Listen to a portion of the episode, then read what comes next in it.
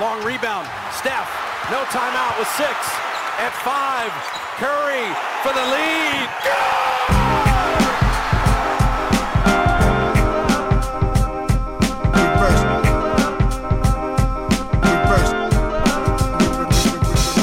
The game's a game. The game's a game. The game's a game. The game's a game. Always. Always. Always. Salut à toutes et à tous. Comme d'habitude, le lundi, on se retrouve pour euh, un podcast long format. Euh, exceptionnellement, euh, je ne suis rejoint qu'avec que par Shai de, de l'équipe du CQFR de BS que vous retrouvez tous les matins, mais on est ravi d'avoir pour la deuxième fois cette saison Fred Young avec nous, Frédéric Young, que vous connaissez forcément, que, que ce soit via sa chaîne Better Athlete sur YouTube ou ses, réseaux sociaux ou ses multiples projets, parce qu'à chaque fois, je sais jamais par où prendre tellement tellement depuis depuis qu'on se connaît, je sais que Fred est partout. en tout cas, on est ravi de, de t'avoir avec nous. Fred, comment ça va de ton côté? Ça va très très bien. Et comment ça va euh, de votre côté?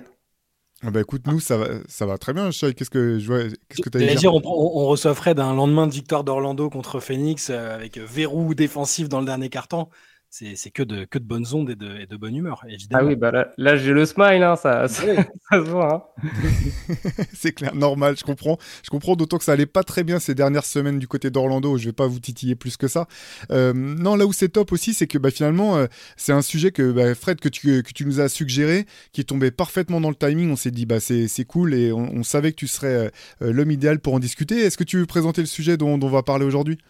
Bah, le sujet concerne tout simplement le fait de, de limoger son entraîneur en cours de saison. C'est quelque chose qui arrive souvent en fait euh, en Europe. On le voit, on l'a vu euh, en France, hein, notamment, euh, à, notamment à Lasvel, à Gravelines Dunkerque aussi, on a vu ça. Et, et en NBA, il y a eu des rumeurs au bout d'une vingtaine de matchs sur Darwin Ham, et on sait que Adrian Griffin était sur la sellette depuis un moment c'est tombé la semaine dernière, donc je me suis dit bah c'est le sujet parfait. Surtout que derrière, bah Washington ça a bougé aussi, donc euh, il y, a, pas mal de choses à dire en fait sur ce sujet. Est-ce que c'est finalement une si bonne idée de, virer entre guillemets son entraîneur en cours de saison? Bah on va le voir ensemble.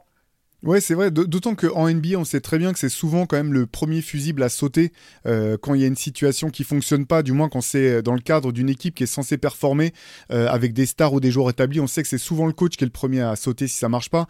Euh, on pourra revenir effectivement. Tu parlais de, c'est vrai que que ce soit en championnat de France, en Europe ou encore plus en universitaire, c'est un peu différent dans le sens où souvent les entraîneurs ont quand même encore un peu vraiment la main mise sur sur les équipes.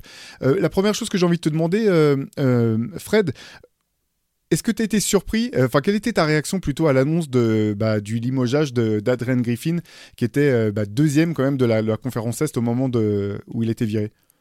Ah, ça m'a pas tant surpris que ça. Ce qui peut surprendre, c'est par rapport au bilan qui est quand même bon. Hein, le, bilan comptable est bon de la part de, Milwaukee, deuxième. Euh, très, au bilan comptable, donc bah, ça, en fait, son bilan il se défend, mais en fait, il y avait tellement de, de déclarations ambiguës de la part de, pas mal de joueurs, notamment euh, Yanis, qui euh, bah, d'habitude, euh, ah bah, on le connaît ces dernières années, il, voilà, il, vend, il loue aussi son côté humble. Et là, je trouve qu'il y avait quand même pas mal de pics qui sortaient de manière un peu cachée.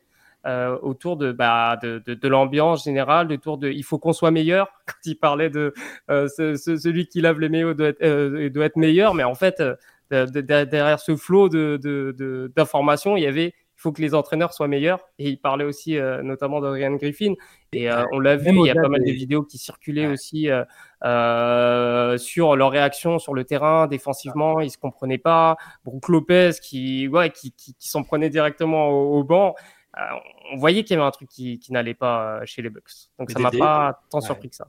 mais dès le début de la saison, en fait, hein, c'est l'atmosphère, c'est-à-dire qu'il y, a, ce qu'on ce qu'on sait via les déclarations. Bah, forcément, on l'interprète toujours un peu comme on, comme on peut, mais le langage corporel, la dynamique d'équipe que tu voyais sur des trucs, euh, ça peut, ça peut être euh, des détails, mais tu sais, là même encore dernièrement, Yanis qui, dessine un schéma sur la tablette euh, à l'écart du groupe, plusieurs fois où il est à l'écart, où où euh, son coach recherche une interaction, mais où, bon, après, voilà, on peut surinterpréter. Il y a des trucs qui, qui sont du domaine de la vie de groupe. Je vais pas vous, vous l'apprendre. Tous les deux, vous êtes coach pour le coup. Donc, euh, moi, moi, moi je, je, suis plus dans l'interprétation parce que je sais pas ce que c'est de coacher une équipe au quotidien. Mais là, pour les Bucks, en l'occurrence, il y a eu plein de, plein, plein de choses de, cet ordre-là. Ça avait commencé en début de saison avec, euh, enfin, je veux dire, le training camp avait à peine commencé, je crois, ou enfin, je sais plus exactement la date, mais Terry Stotts, qui est quand même un mec, un vétéran du coaching, qui en plus allait peut-être pouvoir coacher euh, en même en tant qu'assistant Damien Hillard avec lequel il s'entend à merveille. Enfin, le fait que les infos qui sortent, ce soit il supporte pas le nouveau coach Adrian Griffin parce qu'il lui a mal parlé, il lui a manqué de respect, parce qu'il veut pas lui, laisser de marge de manœuvre. Rien que ça, déjà, tu te dis ça, hum, ça, ça commence pas très bien. Et tout au long là sur les semaines, le style de jeu, le fait qu'il soit obligé aussi de revenir à une défense euh, qui connaissaient mieux des systèmes défensifs dont ils avaient l'habitude l'année dernière. Griffin a essayé hein, d'apporter sa patte comme tout nouveau coach. ils sont revenus. Ils ont, c'est-à-dire que le, pouvoir des joueurs a immédiatement euh, euh, bah, eu cet effet. Et il y, a eu plein de signes en fait. Donc moi aussi, je suis d'accord. J'étais pas surpris sur le fond. Je pensais quand même qu'il lui laisserait un peu plus de temps. Tu fais bien de parler de l'incident avec Terry Stotts. Moi, j'avais trouvé ça très inquiétant quand même en début de saison parce que c'est rare en fait que ça se passe comme ça. Euh, pour si vous aviez pas suivi euh, l'anecdote, en gros, c'est à la fin d'un entraînement, il y a Terry Stotts qui demande à, qui continue à s'entrer, à, communiquer un peu avec des joueurs en leur parlant de deux trois choses. Adrian Griffin qui dit bon bah c'est bon, l'entraînement est terminé, allez maintenant, euh, il, appelle les entraîneurs pour que pour que eux fassent un meeting entre eux. Et comme Terry Stotts continue de parler avec des joueurs, Adrian Griffin qui en gros qui met un coup de pression en mode c'est moi le chef, maintenant ça s'arrête. C'est effectivement, j'ai trouvé ça hyper étonnant en fait parce que Terry Stotts qui est quand même un entraîneur qui est euh, voilà, qui est chevronné, qui a été coach de longues années à Portland avec euh, de belles saisons à son, à son, à, comment dire, euh, dans, dans, son bagage, dans son CV. On savait aussi que c'était une manière peut-être de servir de Terry pour pouvoir mieux intégrer Damien Lillard avec lequel il y avait une excellente relation ça j'avais trouvé ça étonnant en fait qu'un que, voilà que Adrian Griffin ait besoin de faire preuve d'autorité comme ça. Et dans la foulée, donc Terry Stotts avait tout simplement euh, présenté sa démission, il était parti. J'avais trouvé ça assez inquiétant en fait en termes de, management. Après, euh, du côté défensif, c'est aussi intéressant à noter parce que euh, Adrian Griffin a été longtemps assistant de, de, Nick Nurse à Toronto. On sait qu'il a vu plein de choses et qu'il était plutôt estampillé coach défensif. On sait que Nick Nurse était peut-être un des coachs les plus entreprenants avec avec Eric Spolstra, je dirais d'un point de vue défensif, de mixer les défenses, proposer des choses un peu étonnante, euh, des box plus 1, des, zones, euh, des alternances indiv zone en fonction des situations, en fonction de, là où se font les remises en jeu. Donc ça, je trouvais ça intéressant qu'il apporte cette expertise-là du côté de, Milwaukee. Par contre, c'est vrai que je m'attendais pas forcément à ce qu'il change autant en profondeur euh, le, comment dire les, principes défensifs de, Milwaukee vu enfin vu, le succès que Milwaukee avait eu avec, euh, avec cette défense, et notamment, faut en parler, l'utilisation de Brook Lopez, qui, est quand même vraiment, enfin, je, ne sais pas ce que tu en penses, Fred, mais peut-être le, point central en fait de l'organisation défensive des, Bucks euh, sous, euh, sous, sous Budenholzer. complètement. Et, d'ailleurs, bah, je pense que c'est là où il y a eu aussi une grosse cassure. C'est, bah, il s'est pas forcément adapté aux joueurs qu'il avait parce que euh, bah, Brook Lopez, on le sait, son, son schéma préférentiel, c'est quand il défend en protection, donc proche du panier en drop, ce qu'on dit, enfin c'est le langage en, anglais, mais en France on parle plutôt de protection. Et en fait, là, ce qui changeait, c'est que vraiment euh, sur sur les sur les drives, il y avait plus d'aide du côté fort. Avant, ça ça a été vraiment de, tous les côtés. Et, euh, il était moins exposé. Là, là, il lui demandait de sortir au niveau de l'écran. Il est capable de le faire, mais il faut qu'il soit un peu protégé. Et là, souvent, quand il, il allait au niveau de l'écran, mais il se faisait avoir sur, le, sur, euh, enfin, sur la rotation parce que la rotation n'était pas faite, parce que les mecs n'avaient pas encore euh, bien compris comment se, se, se, se passer, devaient se dérouler les rotations, et surtout, tu t'as perdu en, en qualité, parce que tu as Grayson Allen qui est parti, parce que tu as, as True qui n'est plus là, et ça change tout, en fait. C'est pas qu'un seul joueur, c'est cinq joueurs, et, et c'est intéressant. Moi aussi, enfin, quand il est arrivé, je me suis dit, bon, ça va être intéressant, les Bucks vont sans doute défendre différemment. Euh, va y avoir des, des, des, nouveaux schémas, mais là, pour le coup, ça, ça a peut-être été trop brutal. Et, quand tu passes de, top 10 défense de la ligue à, bah, dans, le dernier tiers, c'est pour les joueurs, je pense que il y a rien de pire en fait. Surtout quand c'est une, équipe qui a déjà gagné. En fait, c'est ça le truc aussi à, se remémorer, c'est que c'est une équipe qui a gagné, qui a eu du succès, et, changer et voir que bah, tu n'as plus de succès sur ce, sur quoi tu, tu, tu dominais, bah, tu domines plus parce que bah, il y a un nouveau choix, des nouveaux choix tactiques que les joueurs ne comprennent pas forcément ou en tout cas ils n'ont pas adhéré au discours. Donc, euh, enfin, là, je peux comprendre les joueurs, je peux comprendre la situation d'urgence. Après, je vous rejoins aussi. Enfin, c'est quand même tôt dans la saison. C'est, il y a pas l'échantillon. En fait, il est un peu court et c'est ça qui me dérange tout le temps quand je vois qu'un entraîneur est, est mis sous la sellette après une vingtaine de matchs en mathématiques, c'est quoi 20 Un échantillon de 20, c'est ridicule. Euh, donc c'est ça qui me perturbe toujours en fait. Mais, mais ce, qui est, ce qui est fou en fait de se dire, si, si on, considère que Yanis a bien donné son aval pour, pour, que, pour que donc ce soit Adrian Griffin, d'accord? J'imagine qu'il y a eu des entretiens sur la façon dont il voulait jouer, euh, que ce soit en attaque, en défense, sur, sur euh, voilà, tout un tas de sujets. Il, il, a visiblement validé, même, même au détriment de Nick Nurse, de ce qui se disait, et ça n'a pas été démenti par, par l'intéressé. Donc ça veut dire qu'il il a découvert les changements qu'il voulait faire sur le tas, ou alors il avait sous-estimé l'impact que ça aurait. C'est ça que j'ai du mal à comprendre. Et, après, la, chose qu'il faut connaître, c'est est-ce que bah, ces discussions ont eu lieu avant le trade ou après le trade de Joe Holiday? Parce que pour moi, ça, ça, ça conditionne pas mal de choses, euh, sachant que euh, bah oui, tu perds, tu perds l'un de tes, ton meilleur défenseur dans le périmètre et, que derrière, ça, ça change tout, toute ton organisation. Mais de, de, de toute manière, je trouve qu'il y, a il y a eu un gros souci et je pense qu'il y a encore un gros souci au niveau de la direction, la direction sportive des Bucks. C'est-à-dire que, enfin, en amont, tu, tu, tu, sais à peu près où tu veux aller.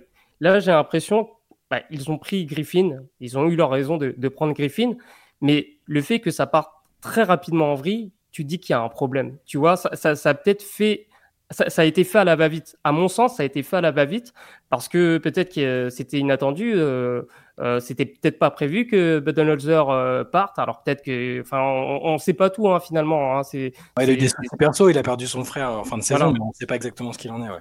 Voilà, donc j'ai l'impression que la, la, la situation n'avait pas été forcément anticipée en avance. Ils se sont un peu précipités et, euh, et finalement, bah, est-ce que Adrian Griffin était l'homme de la situation? Bah, La preuve que non. Et derrière, il y a Doc Rivers qui, qui arrive euh, et qui signe pour. Euh, alors, je ne sais pas si c'est 5 ans ou c'est. En tout cas. Euh, ouais, je, crois que c'est 5 ans et 40 millions de dollars, un truc comme ça. Voilà. Est-ce que c'est un projet qui est cohérent par rapport à ce que tu, tu veux faire, par rapport aux forces de l'équipe? Enfin, J'ai l'impression qu'il y a un flou total autour de la direction sportive et que là, aujourd'hui, il faut juste sauver les meubles parce que tu as Damien Lillard et Yanis Antetokounmpo ensemble et qu'il faut gagner rapidement. Mais est-ce que voilà, Doc Rivers c'est la solution? Est-ce qu'il fallait pas me donner justement le temps à Adrian Griffin de construire, sachant que les fenêtres, elles sont courtes, on le sait, elles sont petites euh, pour gagner des titres. Mais là, il y a enfin, pour moi, il y a un gros souci. Et, que, et, si Doc Rivers, ça, a été une décision qui a été prise vraiment à la, à la va-vite, et ben là, ça va poser des problèmes aussi pour euh, bah, peut-être pour des pour 5, euh, 6, pour, même pour l'après en fait. L'après Yanis, l'après Lillard, parce que là, c'est c'est très court. Donc, il y, y, a toujours voilà je pense que le, le, board est toujours responsable aussi de, de, ce qui se passe. Et quand ça ne fonctionne pas, c'est d'abord la direction sportive qui a pointé du doigt, à mon sens. Je, te rejoins parce qu'en fait, finalement, pour moi, en fait, je me, je me disais que la priorité de toutes les priorités pour les Bucks, au-delà bien sûr de, pouvoir être euh, joué le titre, c'était de garder Yanis en fait. Et que le coup de pression qu'il avait mis l'été dernier, ça mettait, ça allumait le chrono pour, pour les Bucks. Et en fait, je me suis dit à partir du moment où tu fais venir euh, où tu fais venir Damien Lillard et où Yanis euh, rempile, signe son, extension de contrat, finalement, de mon point de vue, je me disais bon bah finalement, le, bien sûr qu'ils veulent être champions dès cette année.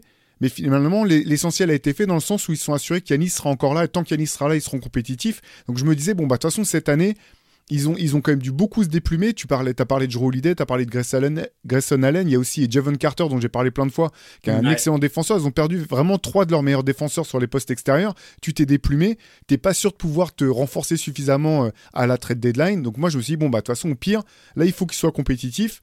Et euh, l'an prochain, là, tu joues le titre vraiment. Euh, enfin, je dis pas qu'ils n'allaient pas essayer de le jouer cette année, mais pour moi, c'était plus l'année prochaine. Et c'est pour ça que j'ai été extrêmement étonné finalement que Adrian Griffin se fasse renvoyer si tôt, parce que finalement, je vois pas tant que ça. D'une part, je vois pas tant que ça l'urgence, même si je la comprends. Euh, Damien Lillard, il est sur, il est dans son prime, mais il se rapproche forcément du moment où ça va commencer à baisser.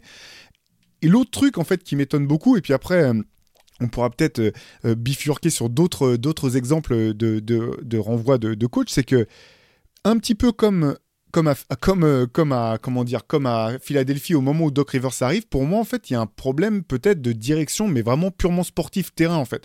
Où tu as des joueurs, tu as une équation, et de mon point de vue, il faut un entraîneur capable de résoudre l'équation, mais d'un point de vue tactique, plus, que, plus qu'autre chose. Et les deux fois, c'est pour ça que j'étais très étonné de, du choix de Doc Rivers, parce que je dis pas que c'est un mauvais entraîneur. Hein, je suis, je suis pas non plus. Euh, on va pas faire les, les, les, entraîneurs nous à nos petits niveaux et critiquer tout le temps les choix de professionnels. Mais pour moi, c'est pas l'étiquette que je lui mettrais. On peut dire peut-être que bah, il sait manager des stars euh, dans certaines situations, même si, comme le disait Antoine euh, samedi, euh, c'est peut-être l'entraîneur qui a coaché le plus de superstars de toute l'histoire de, de, la NBA et qu'on a tiré le moins, le moins finalement, qui a un titre, une finale, et puis c'est tout. Et puis pas mal de, records qui sont pas très glorieux en termes d'avoir mené 3-1, 3-2 des, des séries, c'est de faire reprendre. Et là, dont ceci étant dit, je comprends pas donc forcément la nomination de Doc Rivers à ce moment de l'année. Comme toi, euh, Fred, je me dis bah tu peux attendre la fin de la saison, te dire bah là je vais peut-être pouvoir voir les Kenny Atkinson, les, les d'autres entraîneurs et pourquoi pas choisir Doc Rivers si c'est vraiment celui-là que tu veux, mais finalement il n'y a pas forcément d'urgence. Et en plus lui donner tout de suite un contrat aussi long et aussi cher. Mais là, je pense que c'était de. C'est là pour le coup, je pense que c'est Doc Rivers qui a dicté ces conditions, euh, qui a dit bah, si je viens, moi, il me faut, il faut me donner ça j'ai du mal à croire en fait qu'aujourd'hui, faire venir Doc Rivers, ça va te permettre tout de suite, dans l'instant, vu l'effectif, vu euh, le, salary cap, vu le, peu d'assets que tu as, de transformer ta trajectoire sur cette saison en fait.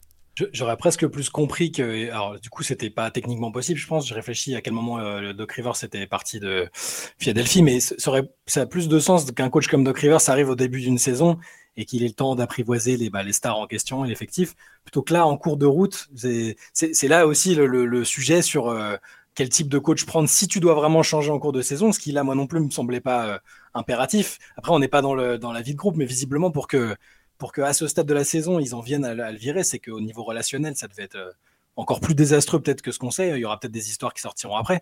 Mais ouais, un gars comme Doc Rivers, euh, j'aurais pas été, limite, j'aurais pas été choqué qu'à la fin de la saison, après un éventuel échec en playoff, ils se disent bon, il nous faut un mec qui a de l'expérience, euh, qui, qui est déjà coaché des stars, et puis bah, on prend Doc euh, un an ou deux, quoi. Là, il y a tout, il y a plusieurs trucs qui vont pas de prime abord, c'est cette durée du contrat. Et là, bon, je pense qu'il a, il a, il a l'agent qu'il faut, hein, et puis il a l'expérience et les contacts. Ça, je sais comment, on sait comment ça fonctionne, mais plutôt que qu'un coach euh, que de laisser peut-être un, des assistants ou un mec euh, un profil un peu différent. Mais je voyais pas non plus l'urgence euh, ils sont sous contrat ensemble Yanis et Lillard sur plusieurs saisons. Il y a rien rien n'excluait non plus rien, ne permettait de pas de penser que peut-être que ça allait remonter en cours de saison qu'en playoff ils iraient mieux. Mais bon après voilà, bah là c'est là qu'il y a la thématique plus générale de ce dont on voulait discuter c'est quel intérêt, dans quelle situation Parce que c'est, il y, a différents types de situations où tu vires ton coach en cours de route. Il y a où tu es très très loin des objectifs, euh, ton équipe a démarré de manière catastrophique, tu es 9 alors que tu visais la première place. Là, bah, tu te dis, bah, c'est que ça n'a pas du tout matché, il faut réagir vite avant d'être en situation d'échec à la fin de la saison. Et tu as euh, celle-là où c'est visiblement quand même de l'ordre du relationnel, de, manque d'atomes crochus avec les joueurs, avec la direction. Euh, voilà, c'est là, tu as l'impression quand même que c'est un peu le, le pouvoir des joueurs qui a parlé, un peu, j'imagine. C'est une des thématiques parce que Yanis, ça fait quand même plusieurs mois, plusieurs euh, presque années qu'on sent qu'il monte en régime dans la prise de pouvoir au sein de la franchise. Et elle se comprend presque. Je veux dire, ils ont gagné avec lui. Euh, c'est lui qui a piloté un peu le succès. Mais c'est voilà, c'est des thématiques plus larges, je pense, là, qui touchent à, cette, euh, ce changement de coach en cours de route là. Et justement, moi je veux rebondir sur l'interview que tu as faite avec Sandrine Gruda quand elle parlait justement de, des, des, ah bah, des top joueuses avec, laquelle, avec lesquelles elle, a joué. Et justement, elle parlait de, elles sont tellement fortes que c'est des, des coachs sur le terrain. Et là, ça peut se comprendre. En fait, un Doc Rivers dans cette situation-là, c'est quelqu'un qui, bah, qui a sa réputation de players coach. Ça, ça c'est pas passé avec tout le monde, mais en tout cas, il a cette réputation-là.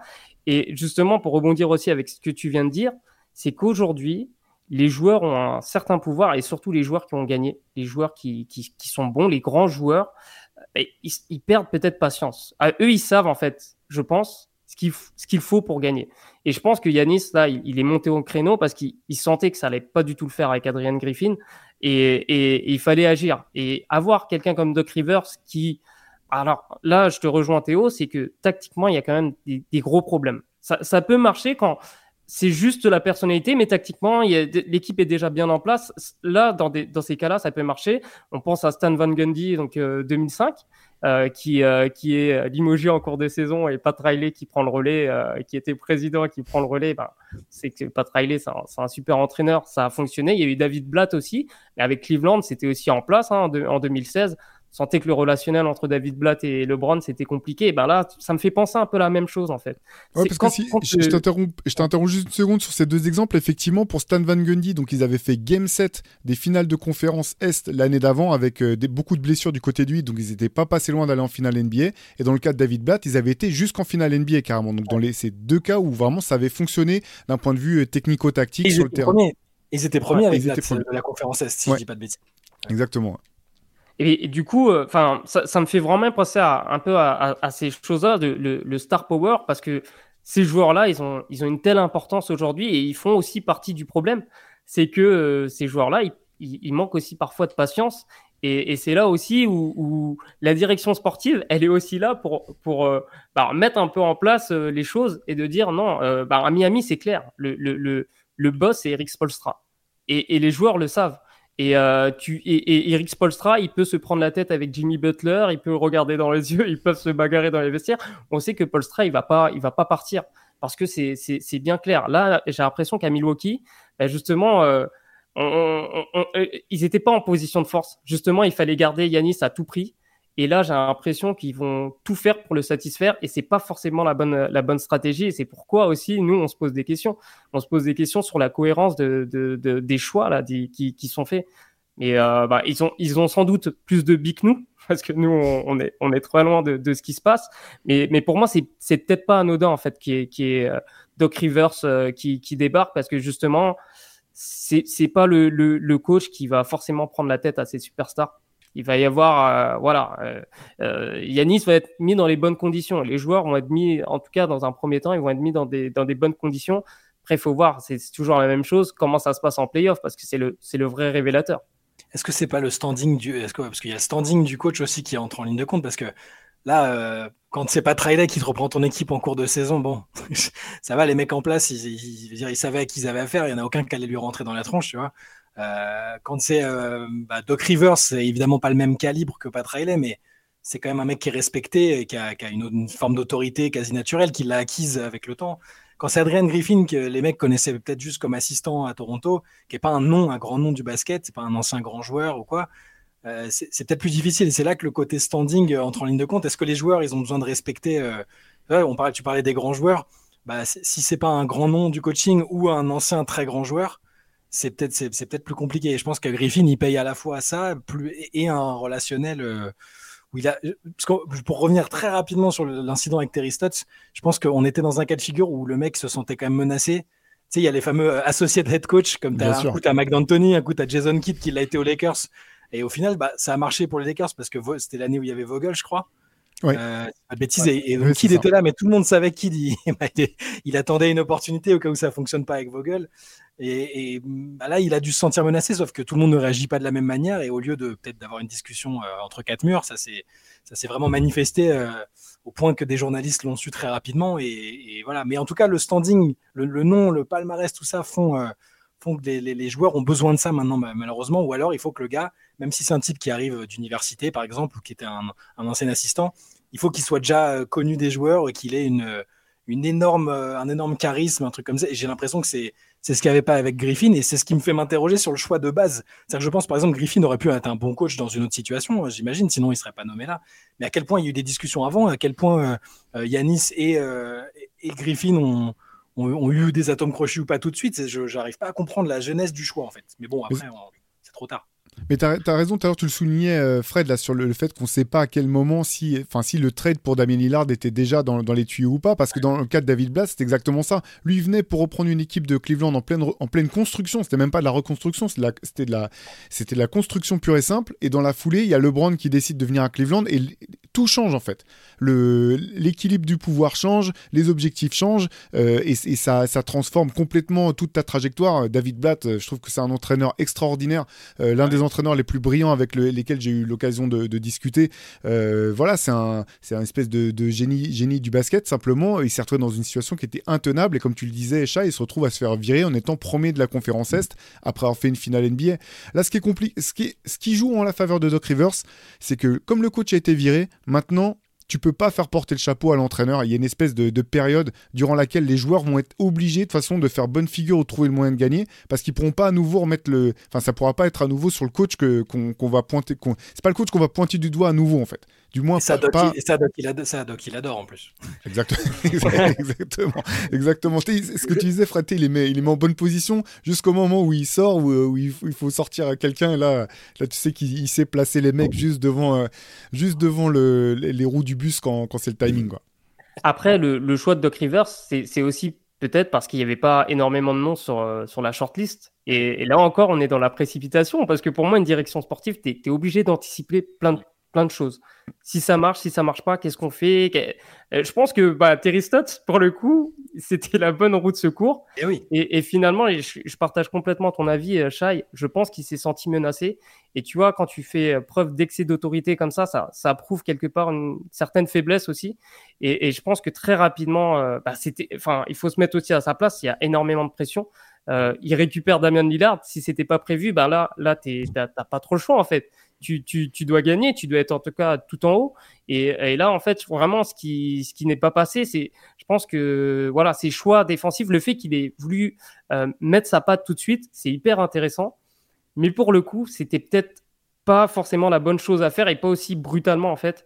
Parce que là, dès le début de saison, on a vu que défensivement, bah, l'équipe a, complètement chuté d'un point de vue défensif. Après, ça s'explique autrement que par ses choix tactiques. C'est parce qu'il y a aussi, enfin, les, joueurs sont nouveaux autour de, du, duo Lopez et, et Antetokounmpo, mais euh, bah, c'est peut-être avec, euh, avec, avec, un entraîneur avec plus d'expérience, plus de bagages, cette erreur-là n'aurait sans doute pas été faite. Et c'est peut-être aussi là où il paye, euh, voilà, il paye ses pots cassés là. Mais c'est vrai que c'est super dur parce que quand on sait à quel point c'est dur d'avoir une opportunité d'être head coach dans, cette ligue et qu'en plus bah, tu as des résultats, tu es deuxième de la conférence Est, je veux dire, euh, c'est pas comme si euh, s'ils étaient en train, ils étaient dixième tout juste qualifiés pour le play-in quoi. Et, ce qui est injuste, c'est un peu comme quand tu quand as été drafté dans les trois premiers à la draft, tu vas avoir une chance, ça marche pas, tu auras une deuxième chance, ça marche pas, tu vas peut-être avoir une troisième chance. Si tu été drafté 19e, ça marche pas dès la première fois, ça se trouve, tu plus jamais ta chance. Quoi. Il y a dans le cas d'Adrian Griffin, euh, ce, qui est, ce qui est triste et ce qui est dur, c'est que tu sais pas s'il aura une nouvelle chance de, de, briguer un poste comme ça, ou du moins. Assistant, il sera assistant à Philadelphie, vous inquiétez pas pour lui, Nick Nurse va, va le récupérer. Ouais. Mais voilà, c'était peut-être l'opportunité d'une vie. Et tu dis, tout s'est joué en, trois mois. Euh, on était deuxième de la conférence Est et ça n'a pas suffi. Et derrière, peut-être que jamais tu as à nouveau une chance de, pouvoir se jouer le quoi.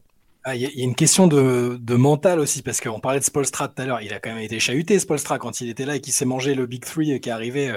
Euh, euh, on sait qu'avec LeBron, ça s'est pas très bien passé au début, que LeBron a à moitié demandé à Pat Riley de, bah, de, changer de coach et peut-être de ramener un mec avec plus de CV et pas euh, l'ancien assistant vidéo de la franchise.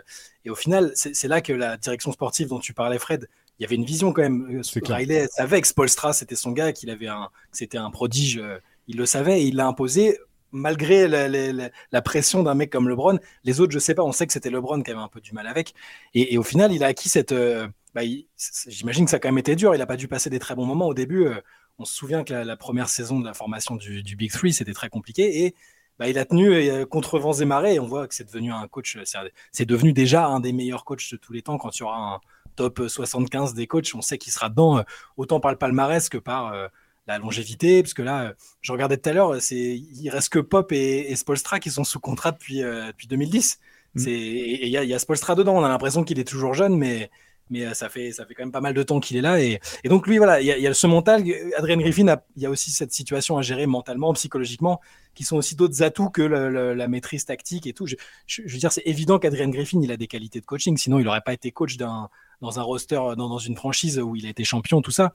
Et, et, Milwaukee lui aurait jamais donné le poste non plus mais il y a d'autres aspects du coup j'imagine qu'on maîtrise moins euh, la psychologie la diplomatie. Là il en a clairement manqué en tout début de saison et euh, c'est là que Spolstra a aussi a eu, a eu ces qualités-là au bon moment, je pense c'est vrai que c'est ce que disait Fred, et puis je vais te repasser la parole, Fred, c'est que le moment où LeBron est monté dans le bureau de Pat Riley, il est redescendu avec. Euh, il n'avait il pas la tête du coach dans la poche. que, et c'est aussi, on en a déjà parlé une fois ou deux en, passant comme ça, je pense que c'est aussi une des raisons pour lesquelles Miami a du mal à recruter des superstars quand elles sont, quand elles sont agents libres. Parce que tu sais que si tu vas là-bas, tu vas être confronté à tes responsabilités, tu pourras pas faire sauter le coach euh, si tu as envie, c'est pas toi qui vas choisir, euh, euh, tu vas pas jouer le rôle d'assistant GM et décider qui vient.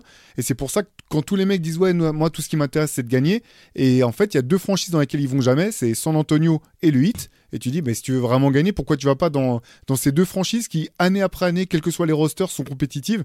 Et je pense que voilà, c'est c'est ce que tu disais, euh, Fred, et je vais, je vais te redonner la parole. C'est des clubs dans lesquels il y a une direction sportive et tu vas. Toi, ton rôle, c'est de jouer ton rôle de joueur euh, au maximum de tes capacités et c'est tout. Et on va pas te demander d'en faire plus et surtout même ne cherche pas à en faire plus. Ouais, mais, mais, moi je te rejoins complètement et c'est là aussi le, le problème. C'est quand même une ligue où euh, bah, c'est les joueurs qui font clairement vivre la ligue. Ils ont, enfin, Aujourd'hui, c'est incontestable. On est tous d'accord pour dire que, bah oui, ils méritent, ils méritent autant d'argent parce que c'est eux qui font le spectacle, c'est eux qui font la ligue. Mais c'est là aussi où, où, le joueur doit, doit être euh, mis en face de son rôle. Son rôle, c'est pas un rôle de directeur sportif. Et ça arrive dans tous les sports. Ça arrive dans tous les sports. Quand tu es, es un top joueur, quand au niveau euh, même technique, tactique, tu es, limite au niveau de, de tes entraîneurs c'est vrai que c'est difficile pour un joueur de se dire, OK, de, de, ce statut, de se dire, OK, je vais me la fermer et je vais, je vais jouer. Je vais respecter. Mais en fait, ça change tout parce que bah là, enfin, euh, vous, le savez très bien, j'ai bossé euh, là sur, sur les Spurs de San Antonio, euh, sur, sur l'équipe de 2013-2014. Et finalement, bah, Popovic, il a su mettre des gars comme Duncan, des gars comme euh, Gino Billy, comme Parker dans, le, dans cette notion de travail, dans cette notion d'humilité. Et c'était lui le boss. C'était lui le boss. Je pense que euh, Parker, il, aurait pu euh, nettement, enfin, il aurait pu demander plus de plus de billes en fait, plus tôt en fait dans sa carrière, parce que clairement, il avait il avait les atouts pour pour driver cette équipe. Il a eu vraiment les rênes de cette équipe à partir des années 2011-2012. Mais si jamais Parker avait revendiqué des choses plus tôt, peut-être que San Antonio ce serait pas San Antonio. Et, et là, c'est là où, vraiment il faut, il, faut que les, franchises se tapent un peu plus du poing sur la table et, se fassent un peu plus respecter. Et que c'est, enfin, pour moi, Miami et San Antonio ne devraient pas être des exceptions. Ça devrait être une sorte de norme. On voit que les Nuggets travaillent un peu dans ce sens-là, hein, bah, parce que aussi ils ont la chance d'avoir un, franchise player comme Nikola Jokic qui a cette culture un peu euh, bah, de, culture européenne, un peu. Euh, tu, continues à, en fait à respecter le boss, quoi. Et, euh, je pense qu'en NBA, c'est le problème de, la NBA, c'est le fait que les joueurs ont, parfois trop de pouvoir et dépassent un peu ce cadre-là. Et, là, finalement, ça, ça, ça, ça, ça, se dégoupille mal parce que aussi, les, les joueurs, comme je le disais en introduction, ils manquent de patience aussi. Et les front office. Et, et, du coup, les front office aussi sont sur des positions un peu bancales parce que euh, c'est-à-dire que, ok, euh, si tu veux taper du poing sur la table, tu dis, bon, aujourd'hui, on a, maintenant, on, a on essaie d'instaurer une culture à la façon Miami, de San Antonio, mais maintenant, les mecs, ils demandent leur trade trois ans avant la fin des contrats. Donc tu... Et c'est devenu euh, la culture en NBA parce que les joueurs ont pris le, pouvoir, que ce soit bien ou pas. D'ailleurs, moi, moi aussi, c'était sympa. Je, préférais l'époque où il y avait un franchise player bien établi, où les mecs, ils demandaient vraiment leur trade que si c'était vraiment chaud ou, à 35 ans parce qu'ils n'avaient pas encore de bague. Là, c'est vraiment un, un, environnement différent où même les front office, bah justement, s'ils n'ont pas cette capacité d'anticipation et de construction d'un effectif, d'un coaching staff avec des mecs sur lesquels ils sont, peuvent vraiment tabler, ils se retrouvent dans des situations aussi qui sont très très difficiles à gérer, avec des mecs qui demandent les trades, avec euh, bah, des, des, des, coachs qui sont qui, savent pas quelle est leur euh, marge de manœuvre euh, au niveau de l'autorité, des, choix forts ou pas. C'est très compliqué. C'est pour, pour, comme dirait l'autre, le basket, le basket, il a changé. Ben c'est ça, parce que surtout qu'il y a deux équipes qui sont prêtes à récupérer ces joueurs-là et qui sont prêtes à tout lâcher, quitte à ce que ces gars ne gagnent jamais. Mais en tout cas, tu les récupères, c'est bon pour le business. Et en fait, il y a tellement un, un écosystème qui est énorme en NBA que que, que forcément ce que je vous dis là, bah, ça peut pas être la norme parce qu'il y a trop d'enjeux en fait. Il y a trop d'enjeux, il faut, il faut gagner vite. Et en fait, c'est ça aussi le problème.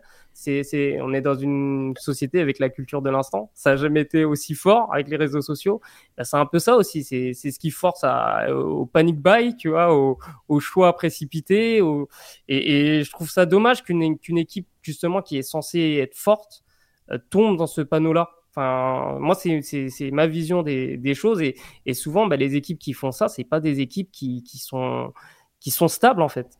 C'est que c'est des projets bah, bancals, comme, comme on le disait. Hein.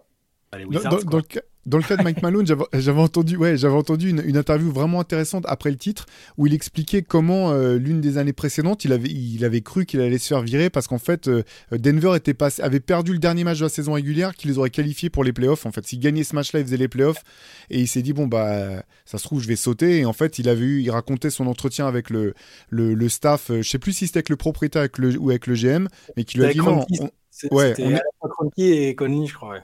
Voilà, c'est ça. On est dans la bonne direction. On a Nikola Jokic qui va se développer. Euh, bah oui, bien sûr, on aurait aimé faire les playoffs, mais on est dans la bonne direction. On va, garder le groupe intact. Et c'est ce que, ce que tu disais, euh, Fred. Parfois, euh, Enfin, il faut avoir cette vision un peu long terme de voir la trajectoire et pas simplement euh, la marque. Euh, enfin, le, est-ce que c'est réussi, est-ce que c'est raté? Et il euh, y, a, quand tu regardes les, histoires d'équipes qui ont réussi, il y en a plein comme ça où tu dis mais ça aurait pu exploser juste avant. pourquoi ils ont gardé ce groupe Enfin, je prends une équipe comme, les Pistons des années 2000 qui fait un titre, une finale, mais qui est régulièrement finaliste à l'est de la conférence est à un moment, tu peux dire bah, peut-être qu'il faut exploser, il faut ramener un, joueur meilleur parce que finalement, il n'y a pas de superstar.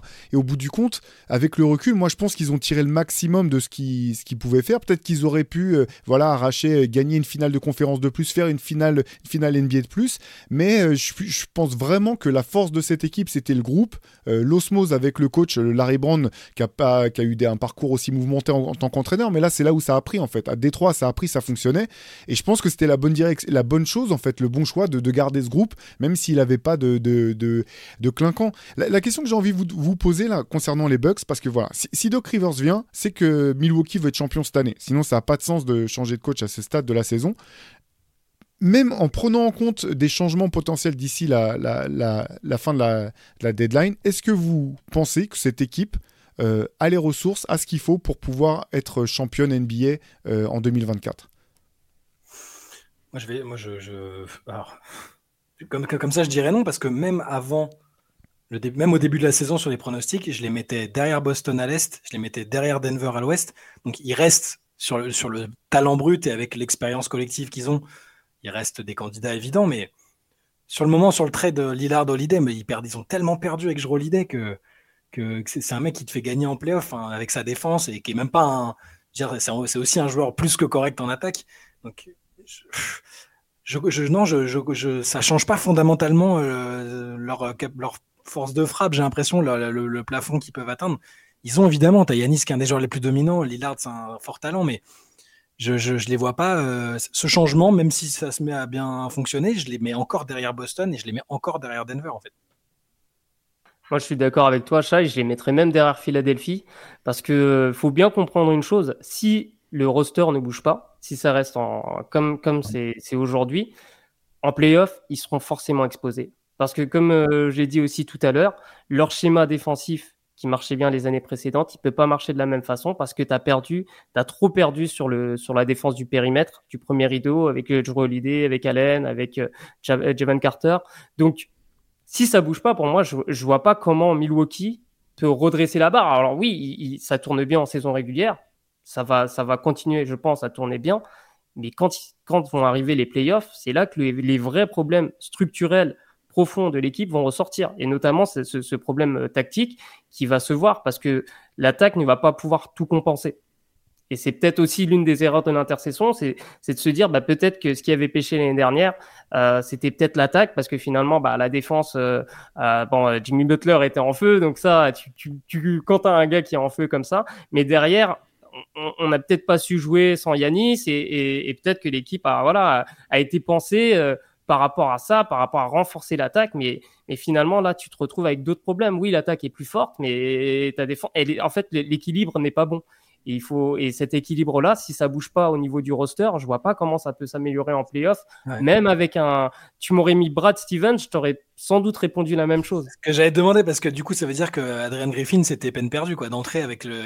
L'écart, les dés étaient pipés tout de suite. Et donc, même si ça avait été un très bon coach. Euh, c'est la question. oui, et c'est pour ça que j'aurais compris que Adrian Griffin parte si un entraîneur était arrivé, mais avec, un projet, en fait. Si, si le projet avait été clair.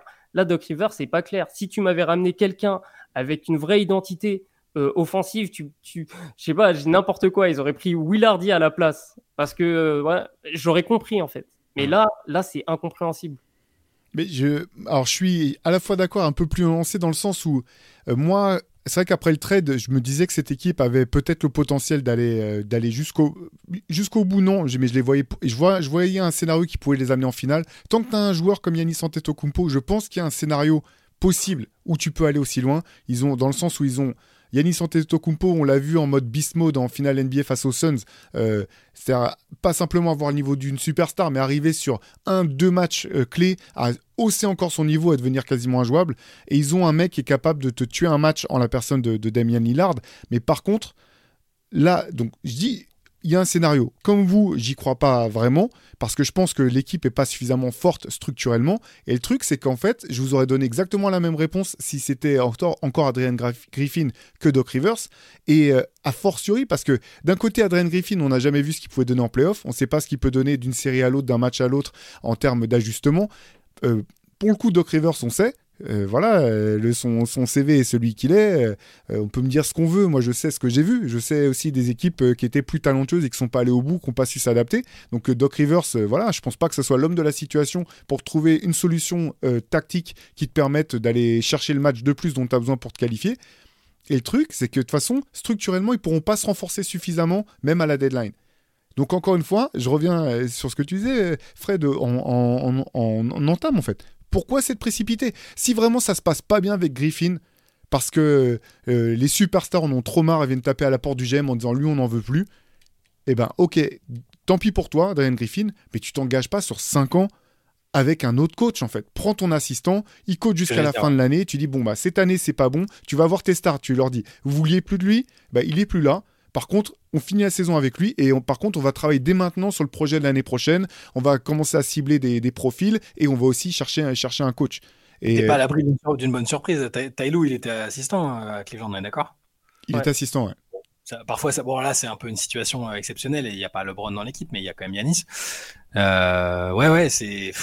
J'ai du mal, ce, timing me, perturbe aussi et je, repense à ce que tu disais sur Doc Rivers où où, à chaque fois dans les, fameuses séries euh, compliquées, euh, surtout ces dernières années, il a réussi à chaque fois à, trouver les excuses qui ne l'impliquaient pas, et c'est ce qui me fait peur aussi pour, euh, les Bucks Lab. Alors peut-être que là maintenant, il a une approche nouvelle, le fait qu'il a été consultant.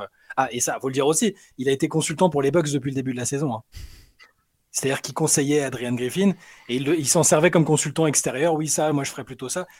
C'est un scénario, euh, c'est improbable. C'est quasi complotiste. Tu dis, bah, le mec, il a miné le terrain du prédécesseur. Et j'exagère évidemment, on n'en est pas là, mais, mais ouais, j'aurais pris, j'aurais fait ça aussi si vraiment avec Adrian Griffin, c'était humainement impossible.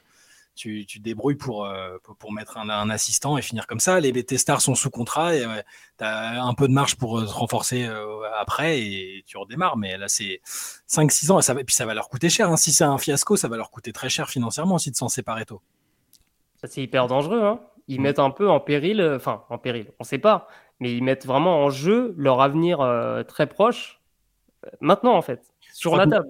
je crois que Marc Lasserie, l'ancien proprio, il a vendu ses parts au, très très bon moment à mon avis.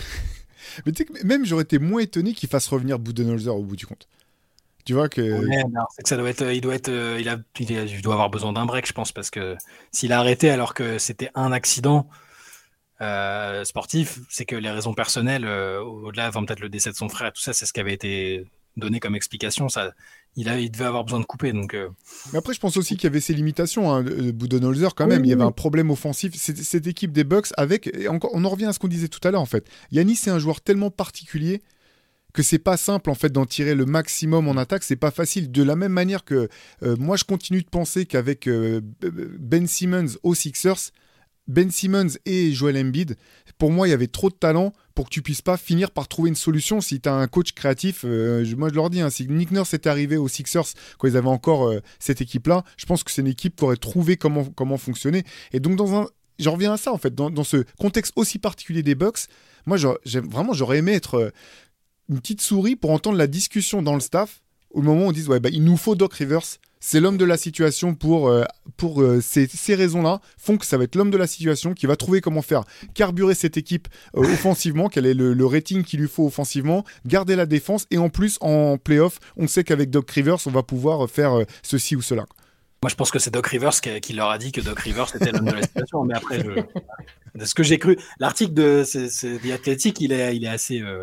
Enfin voilà, on comprend bien ce qui s'est passé visiblement. Donc, il, est fort, il a ces, il, relations-là, cette aura. Il a une aura aussi qui de l'extérieur peut paraître euh, disproportionnée parce qu'on regarde les résultats, euh, ils sont un peu décevants. Il a un charisme, voilà, quand, tu l'entends parler, c'est d'ailleurs un excellent consultant, commentateur, tout ce que vous voulez, mais c'est ouais, ça reste quand même assez surprenant tout ça. Et c'est vrai que tu, en parles de son, son statut. Parfois, j'ai du mal à le comprendre, même en fait, ce statut au sein de la ligue. Euh, Enfin, c'est vrai que c'est hyper, hyper étonnant. Et même, j'écoutais le, le, il y avait la réaction de Kevin Garnett et Paul Pierce à, bah, au changement d'entraîneur. et finalement, même eux étaient surpris. Alors, ils avaient confiance dans le fait que Doc Rivers puisse changer la donne. Mais euh, les, les, c'est une vidéo de 20 minutes. Pendant 15 minutes, ils comprennent pas comment tu peux te séparer d'Adrian Griffin en plein milieu, à ce moment-là de la saison, alors qu'il est, euh, qu'il a ces résultats-là, etc. Et puis, ils disent à un moment, à la fin, mais de toute façon, qu'est-ce qu'il va faire, Doc? Il arrive.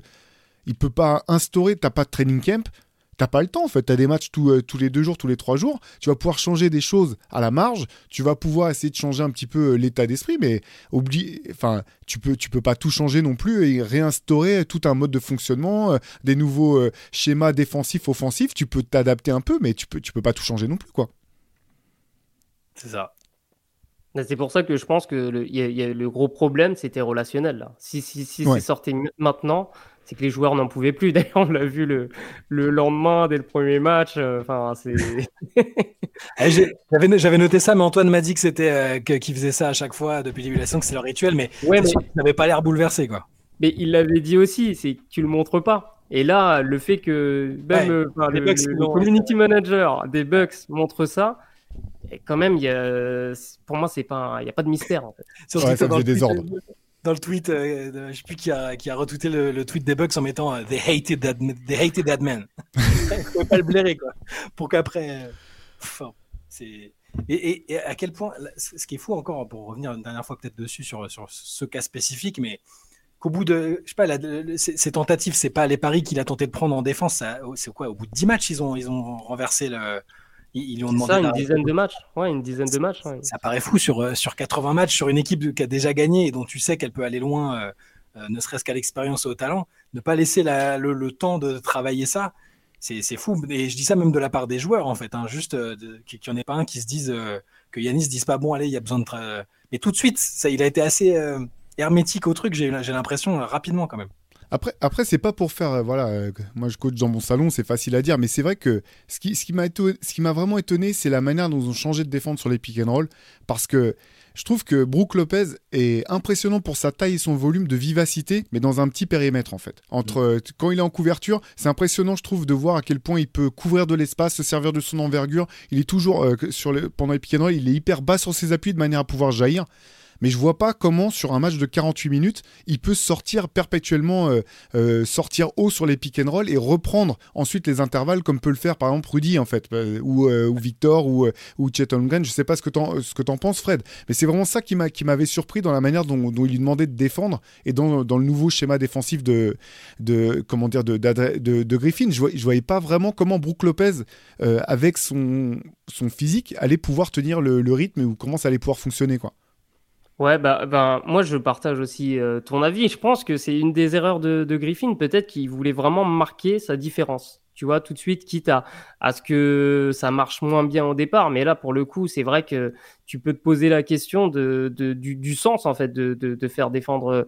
euh, Brook Lopez comme ça. Après, euh, il, ce qui est intéressant, c'est qu'Yanis, lui, est capable de plus défendre comme ça. Ouais. Euh, et pour moi, dans l'idée, c'était, on va parfois laisser Brook Lopez sur le banc et Yanis va être poste 5 et va défendre comme ça. Là, j'aurais compris. Et pour moi, je pensais vraiment que ça allait se passer comme ça. Mais effectivement, il a tenté des schémas et ça, ça n'a pas fonctionné. Après, peut-être aussi qu'il voulait juste voir comment ça se passe parce que finalement, on peut, tous avoir une idée.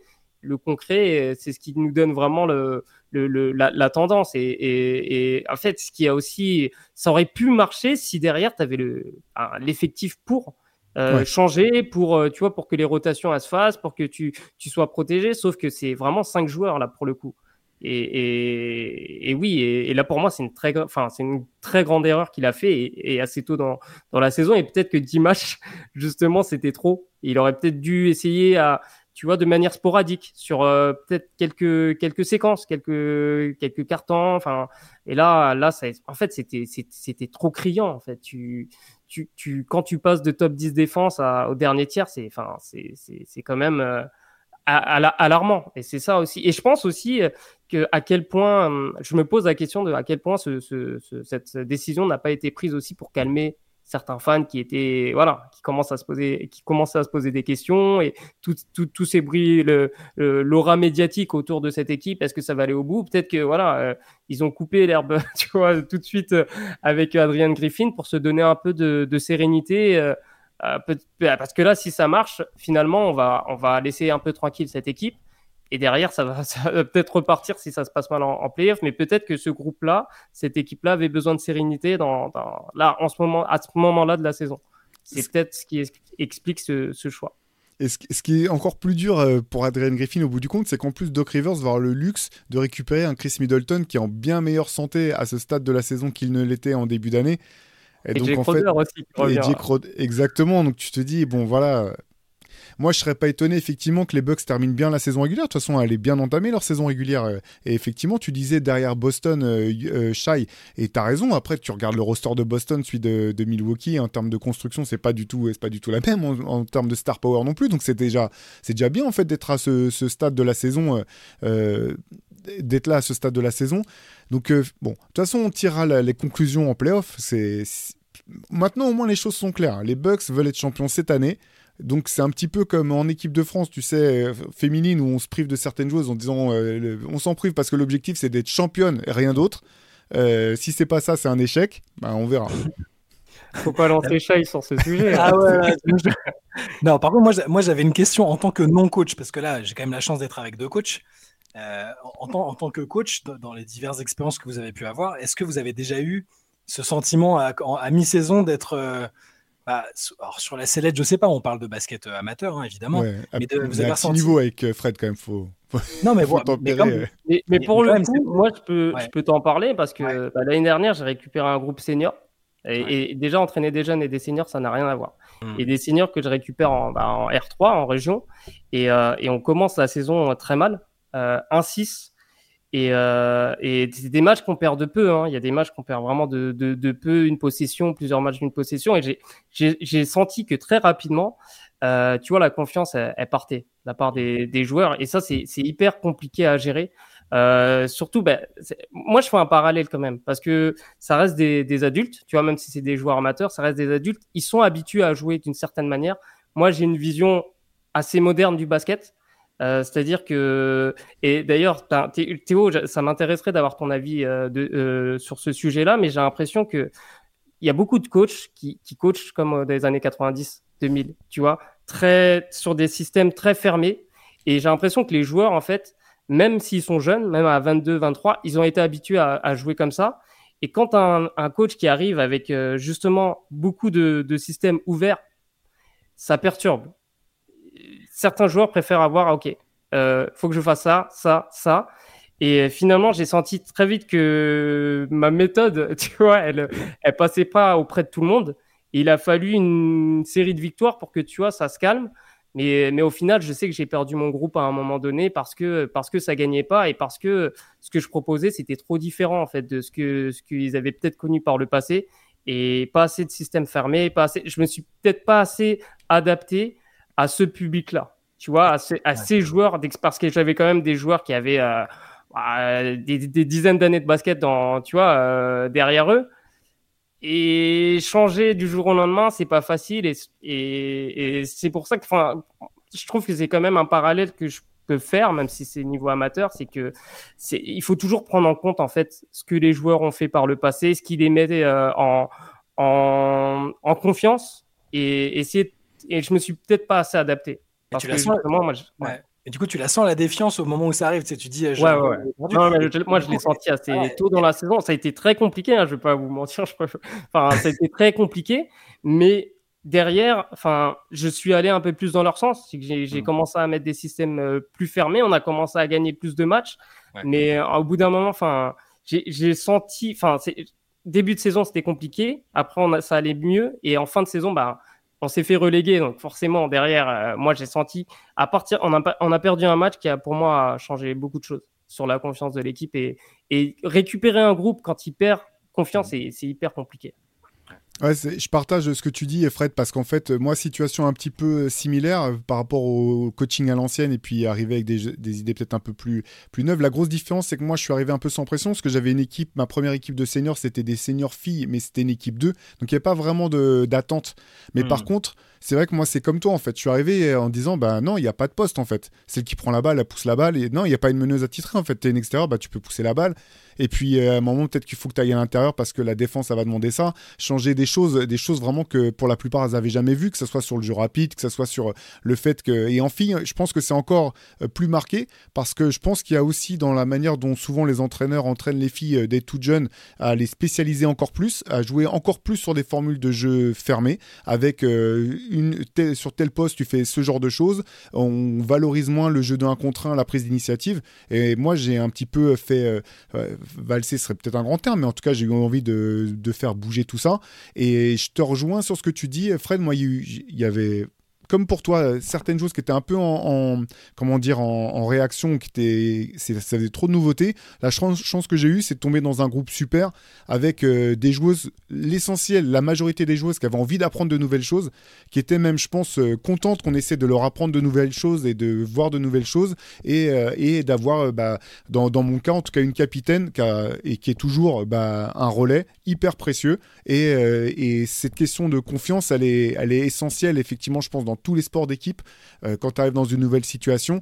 Et, voilà, et on a eu nos très bons moments, on a eu nos moments de doute, les moments où ça marche pas. Et il y a un moment aussi où je pense qu'en tant qu'entraîneur, il y a un moment aussi, il faut que tu puisses voir ce qui fonctionne ou ce qui fonctionne pas en fait. Et euh, moi, une des choses sur lesquelles j'ai beaucoup bougé, c'est dans, dans l'écoute.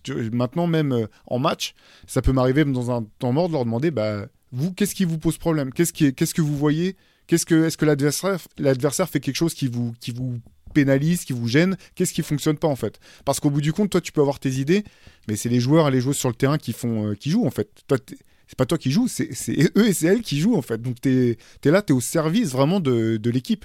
Et euh, donc euh, ouais, non, je te comprends je te comprends complètement, euh, Fred. Et puis, je sais aussi, même à des niveaux amateurs, en fait, la pression, tu la ressens parce qu'en fait, euh, t'es pas payé. C'est ce qu'on disait dans, dans le MOOC Loser, en fait. Tu joues au niveau amateur, les joueurs, les entraîneurs, bah, t'as pas autant à gagner que des pros, mais t'as presque tout autant à perdre parce que tu mets tellement de toi à chaque match que c'est, c'est, pas neutre hein, de jouer en compétition, quel que soit le niveau, tu te mets en danger quelque part.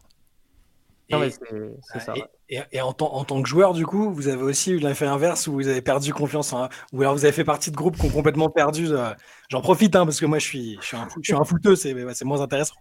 Mais est-ce que vous avez ressenti le, le même truc où il y a un groupe d'un coup qui, était complètement interloqué par ce que proposait, euh, ou même vous individuellement Ouais, je me, je me suis posé la question.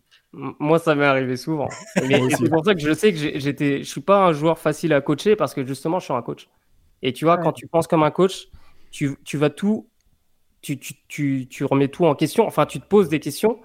Et des fois, enfin, tu as, une vision qui est complètement différente de celle du coach. Et, moi, quand j'avais des coachs avec une vision vraiment très, très, très à l'ancienne et qui me paraissait vraiment enfin, ahurissante, et ça m'est arrivé aussi au foot, j'ai fait du foot, et je me suis déjà pris la tête avec un entraîneur parce qu'il me demandait, ça peut-être te faire rire, il me demandait d'aller de, d'aller dans la surface de réparation, jouer ailier, d'aller dans la surface de réparation quand il y avait l'autre ailier qui débordait. Et moi, je lui disais, si je fais ça, je vais avoir le ballon une fois sur dix de, la tête, tandis que si j'écarte, moi, mon défenseur, il reste sur moi. Ça fait un gros écart, en fait, entre le, deuxième poteau est complètement libre. Et moi, si je reçois la balle, j'arrive lancer. en fait, je me suis pris la tête avec cet entraîneur par rapport à ça. J'ai quand même fait ce qu'il m'avait demandé de faire. Mais ensuite, dans les vestiaires, je lui on, a discuté, je lui ai expliqué. Et euh, bah, lui, pour le coup, il était complètement fermé et ça m'a saoulé. Donc, euh, du coup, euh, bah, bah, je suis pas allé au match euh, d'après.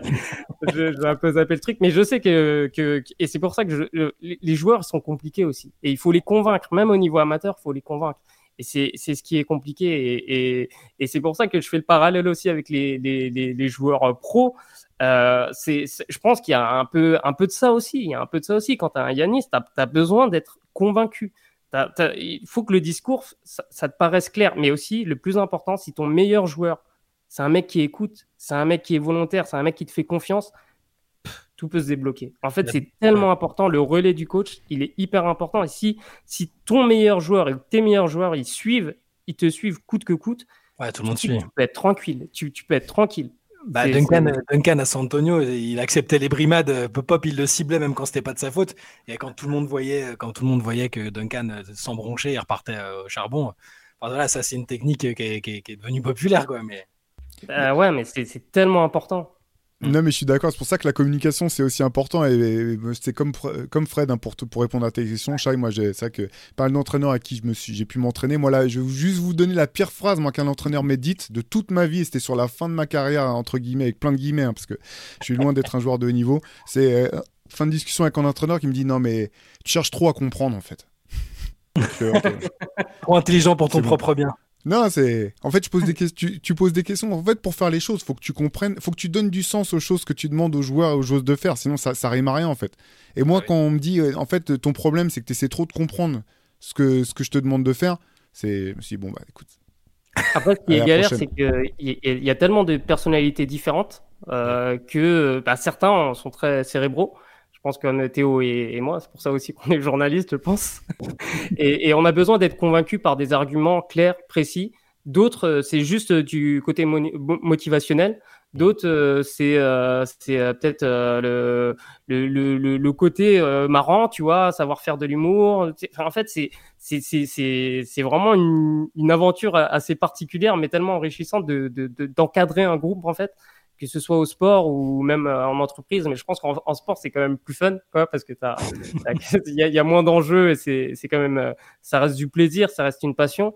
Mais, euh, mais euh, c'est pas facile, c'est pas évident d'arriver à parler à tout le monde et, de leur faire comprendre avec chacun leur mode de, fonctionnement. C'est un numéro d'équilibriste. Hein, et chaque jour, tu peux te tromper, mais il faut que tu essaies d'être assez complet en fait dans ta manière de, de communiquer, de vendre des choses.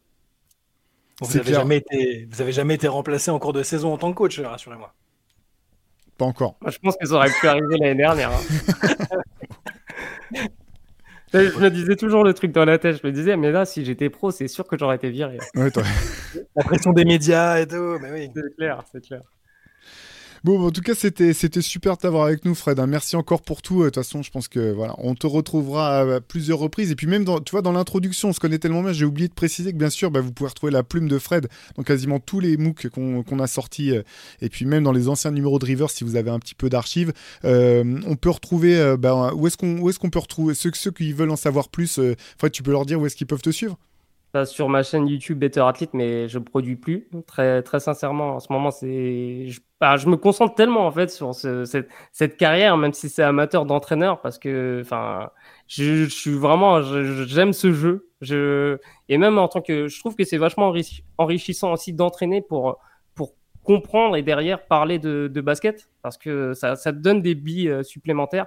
Et euh, bah, sinon, retrouvez-moi tout simplement sur, sur Reverse Basket Session et notamment sur le prochain MOOC qui sort. Bon, j'ai déjà un peu teasé. Euh, les gens ne savent pas, ils, n'auront pas compris, t'inquiète, ouais, ouais, dans le mix. voilà, euh, le, prochain MOOC va être vraiment sympa. Donc, euh, je vous invite à, à, bah, à l'acheter, à le précommander.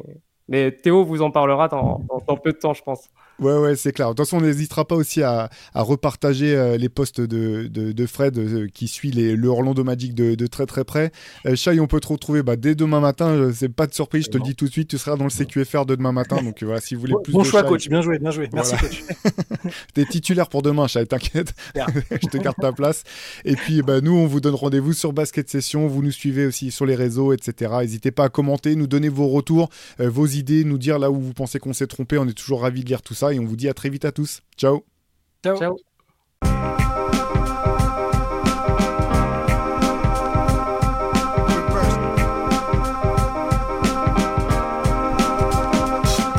game is out there, and it's either play or get played.